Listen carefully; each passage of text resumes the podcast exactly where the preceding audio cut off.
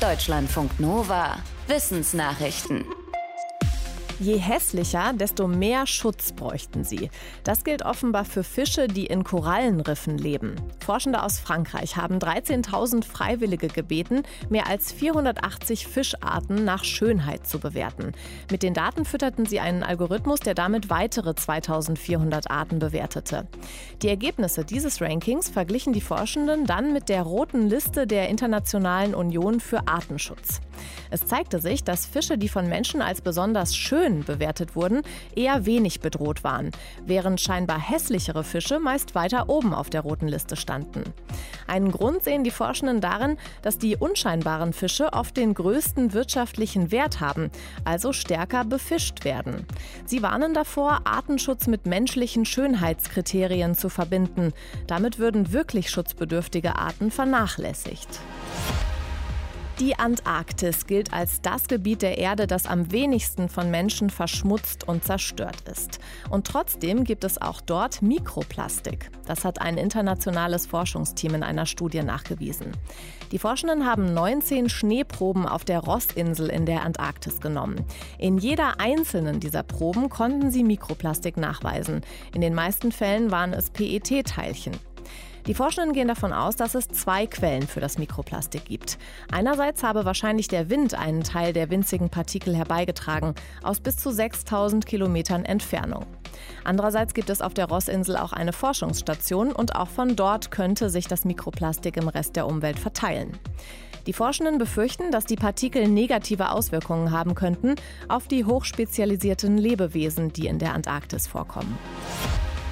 Diamanten entstehen im Inneren der Erde. Forschende aus Europa und den USA haben herausgefunden, dass sie da möglicherweise wie in einer Art Fahrstuhl runter und hoch fahren.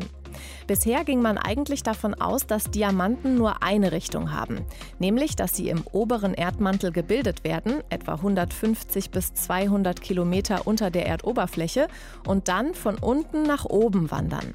Allerdings gibt es auch Diamanten mit Einschlüssen von Mineralien, die nur sehr viel tiefer vorkommen, mehr als 500 Kilometer tief.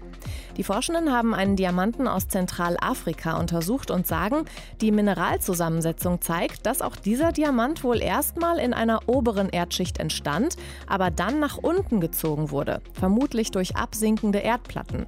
Und von dort wanderte er mit aufsteigenden Magmaströmungen wieder nach oben. Wie im Fahrstuhl ging es also wohl erstmal runter und dann wieder rauf. Die Forschenden sagen, ihre Untersuchungen sind der erste wissenschaftliche Beweis für so eine Diamantenfahrstuhlfahrt. Optimismus hilft möglicherweise dabei, richtig alt zu werden. Forschende aus den USA haben die Daten von fast 160.000 Frauen ausgewertet. Und zwar ganz bewusst von Frauen verschiedener Herkunft. Sie sagen nämlich, bisher wurden Studien zur Lebensdauer und zum Einfluss von Optimismus hauptsächlich mit weißen Menschen gemacht. Ihnen war aber wichtig zu wissen, ob die Ergebnisse auch für schwarze, asiatische und lateinamerikanische Menschen gelten. Ihre Studie zeigte, Frauen, die nach eigener Aussage optimistisch sind, erreichen öfter ein sehr hohes Alter. Also sie werden eher über 90 Jahre alt als die, die nicht optimistisch sind. Und das galt für alle Ethnien.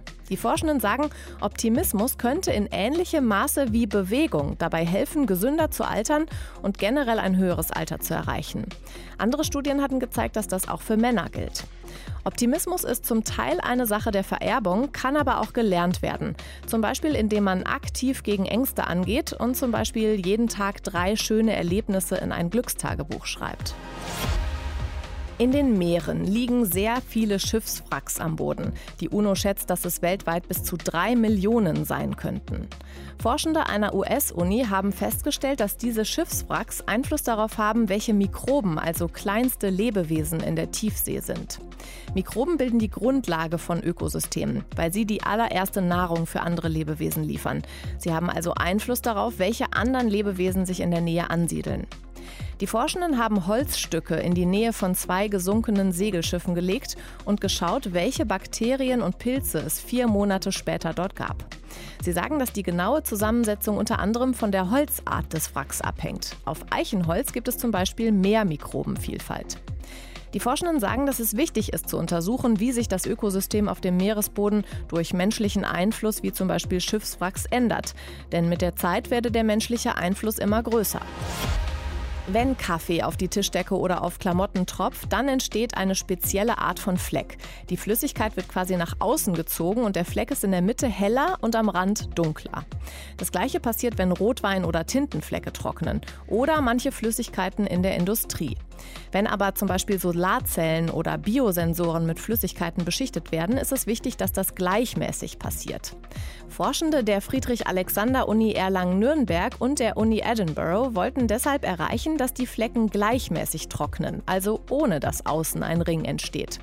Dazu haben sie die Feuchtigkeitspartikel so verändert, dass sie sich voneinander abstoßen, aber gleichzeitig an die Oberfläche des Tropfens gezogen werden.